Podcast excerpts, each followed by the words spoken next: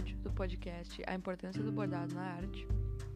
E nesse episódio eu vou falar sobre a desvalorização da arte do bordado e como o que que você precisa para fazer um bordado, o que que está envolvido tudo nele, na, no ato de fazer um bordado. O primeiro episódio já está postado, foi a Maria Vitória que postou, ela é minha dupla. E lá no primeiro episódio ele tem uns nem 10 minutinhos, ele é bem rápido, bem gostoso de escutar ela fala um pouco do contexto histórico do bordado, como ele, é como ele já existe há muito tempo, mas a gente ainda desvaloriza ele. E hoje eu vou dar uma continuidade nesse assunto. Então, como a Maria Vitória falou no último episódio, o bordado ele existe desde o início da humanidade. Tem registros de bordado até antes de registros de pinturas. Então, ele é algo muito antigo e mesmo assim, sendo algo muito antigo, como as pinturas a óleo, que são super valorizadas hoje em dia, ele não é valorizado por ele ser um trabalho visto como inferior. Ele, ele é visto como algo que não requer tanto estudo, que não tem tanta técnica, mas o bordado tem sim muita técnica, muito estudo, muito tempo envolvido. A gente também, a gente que borda, também tem que fazer testes, também tem que fazer uma seleção ali de cores, também tem que fazer tudo que um pintor também faz, que qualquer artista faz, que um desenhista faz, que um que alguém que faz grafite faz. Tipo, tem muitas coisas envolvidas e as pessoas não reconhecem isso, infelizmente, porque o bordado, ele é uma arte que ela não é tão divulgada. Nós fizemos uma nós fizemos uma pesquisa sobre o que, que as pessoas consideravam bordado, um artesanato e uma arte. E eu acho que pelos lugares que a gente divulgou a pesquisa, as pessoas botaram que o bordado era uma arte, no maior, a maioria botou que era uma arte. Mas teve um momento que estava bem acirrado entre uma arte e um artesanato. E mesmo o artesanato, isso foi uma das respostas que a gente recebeu, mesmo o artesanato sendo visto como uma arte feita à mão, ele ainda é visto como algo inferior. Uma pessoa que vê um artesanato a mais de 200 reais acha um absurdo, porque, nossa, mas isso é um artesanato, isso é uma coisa à mão. Eu posso muito bem comprar isso aí numa loja que é, que é feita em maior quantidade.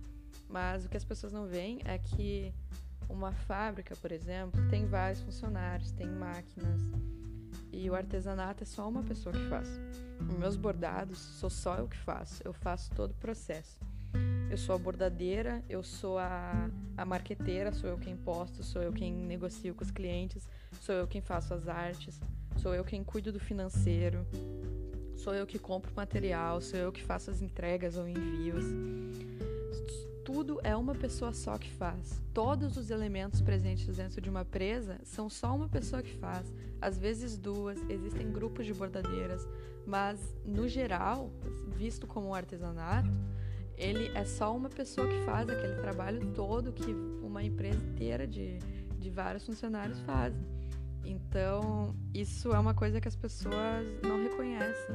Quando eu comecei a fazer bordado, antes de eu começar, na verdade, eu já seguia pessoas que faziam na, no Instagram principalmente. Eu vi os valores e eu achava um absurdo, porque, poxa, isso ali é um desenho tão simples.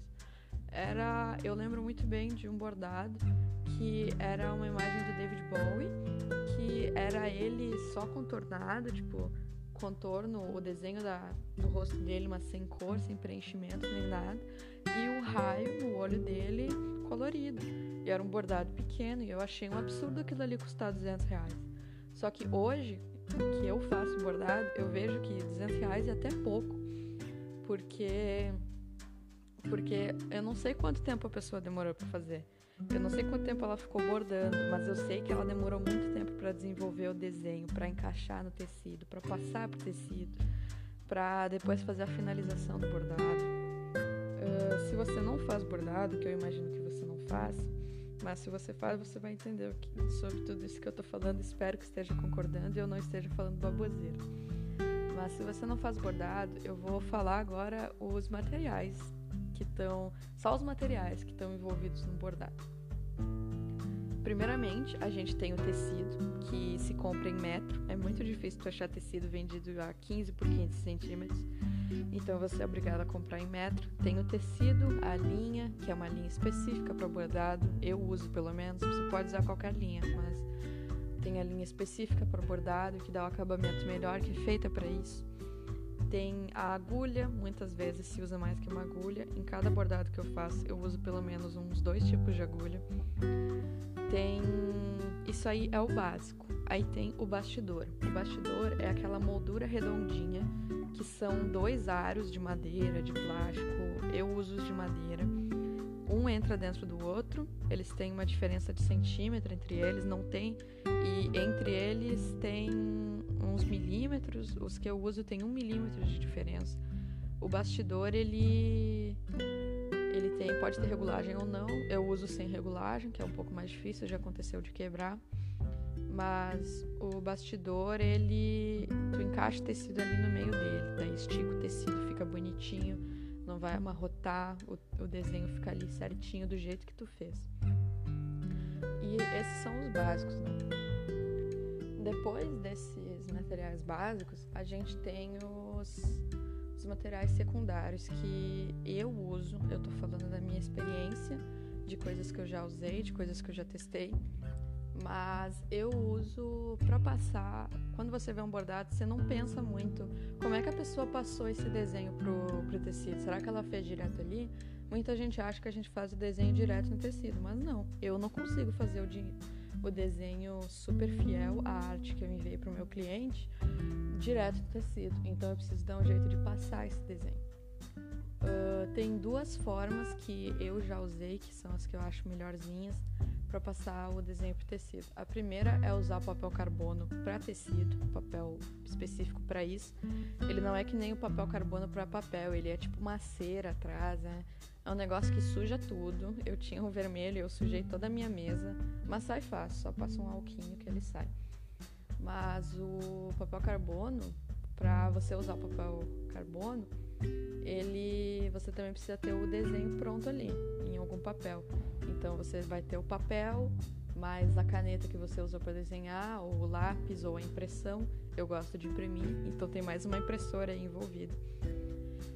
E o outro jeito, que é o que eu mais gosto de usar, sinceramente, é a caneta fantasminha. Caneta fantasminha é o jeito que a gente chama no universo do bordado, mas é aquela caneta que apaga. Aquela caneta, sabe, que ela é a, a, que eu uso é da Pilot, eu só compro refil, né? Não vou comprar caneta toda vez, porque essa caneta ela custa uns 16 reais. Então isso aí também já adiciona ali no valor final. Mas essa caneta, ela apaga com a fricção da borrachinha que tem atrás dela. E no bordado a gente passa o ferro em cima para tirar o, o desenho depois quando a gente terminou de bordar. E daí para passar esse desenho, você precisa ter uma mesa de luz embaixo. Tem vários jeitos, na verdade, de improvisar essa mesa de luz. Eu já usei dois métodos que são os principais que eu vejo para improvisação.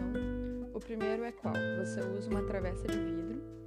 Eu, eu boto meu celular com o flash ligado embaixo da travessa, boto a travessa virada em cima dele.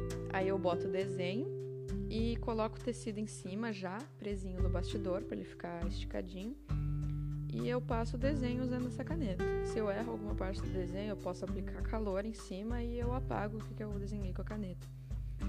Mas outro jeito de fazer isso também é você prender o desenho no papel numa janela durante o dia, né? Tem que ter luz atrás. Você prender o desenho na janela e depois colocar o tecido por cima e contornar. Eu já fiz essa técnica, mas ela cansa muito o braço, sinceramente. E eu tenho uma travessa de vidro grande o suficiente então eu uso a técnica da travessa. Mas eu pretendo, e eu acho que a maioria das bordadeiras mais profissionais, ou nem os profissionais, quem fala, quem tem mais vontade de investir, quem tem mais, mais facilidade para investir, uh, usa uma mesa de luz mesmo. E isso é só no processo do bordado, né? Primeiro você passa, tem que criar todo o desenho, aí tem que enviar o desenho para o cliente aprovar, aí você passa o desenho pro tecido, você costura ali, que é o, o que mais requer tempo, sinceramente. Eu demoro em média duas semanas para finalizar um bordado. E o, a última coisa é a finalização da peça, né? Eu preciso de outro pedaço de tecido para pôr atrás, porque a gente, quando a gente borda, a gente só se importa com como o bordado vai estar na frente dele. A parte de trás fica uma zona. O meu, os meus sempre ficam uma zona. Passa a linha de cá para lá, vai de um lado para o outro fica uma loucura. Então eu gosto de tampar isso. Quando eu comecei a fazer bordado eu não tampava, mas atualmente eu gosto de cobrir essa parte.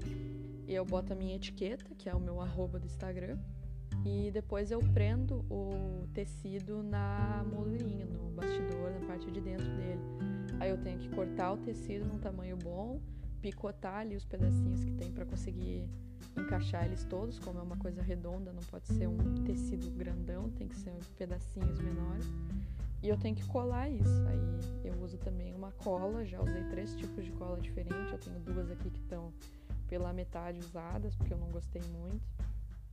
Então teve essa experimentação aí também, que nem tem a experimentação de tudo, né?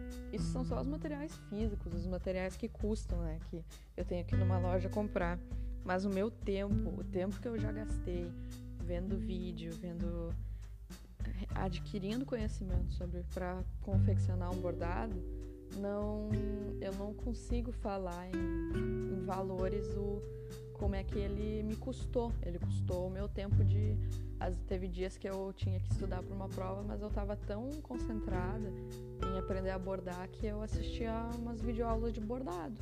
E tá tudo bem, era o começo, eu não, eu não tive a oportunidade ainda de fazer um curso, mas eu acho que eu faço um trabalho muito bom para alguém sem curso, sem formação na área. Uh, eu vou ter que finalizar aqui o podcast, mas eu espero que você tenha conseguido entender tudo que está envolvido dentro de um bordado e por que, que o bordado tem que ser mais valorizado entre as pessoas que não bordam porque uma, ah, uma das principais respostas que nós recebemos no nosso questionário de o que, que a gente pode fazer para o bordado ser visto como uma arte, para ele ser mais valorizado nesse mundo, foi a necessidade de divulgação, a necessidade de mostrar como é que um bordado é feito, o que está envolvido ali além da linha e da agulha e do tecido. E isso é uma coisa que a gente está tentando fazer através desse podcast, mostrar para você, querido ouvinte, que o bordado requer muita coisa e por isso que ele merece ser mais valorizado.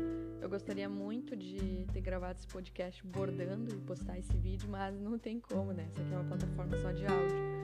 Mas se você quiser dar uma conferida nos trabalhos meus e da Maria Vitória, você pode dar uma conferida nos nossos Instagrams. E é isso. Eu espero que você tenha um bom dia, boa tarde ou boa noite.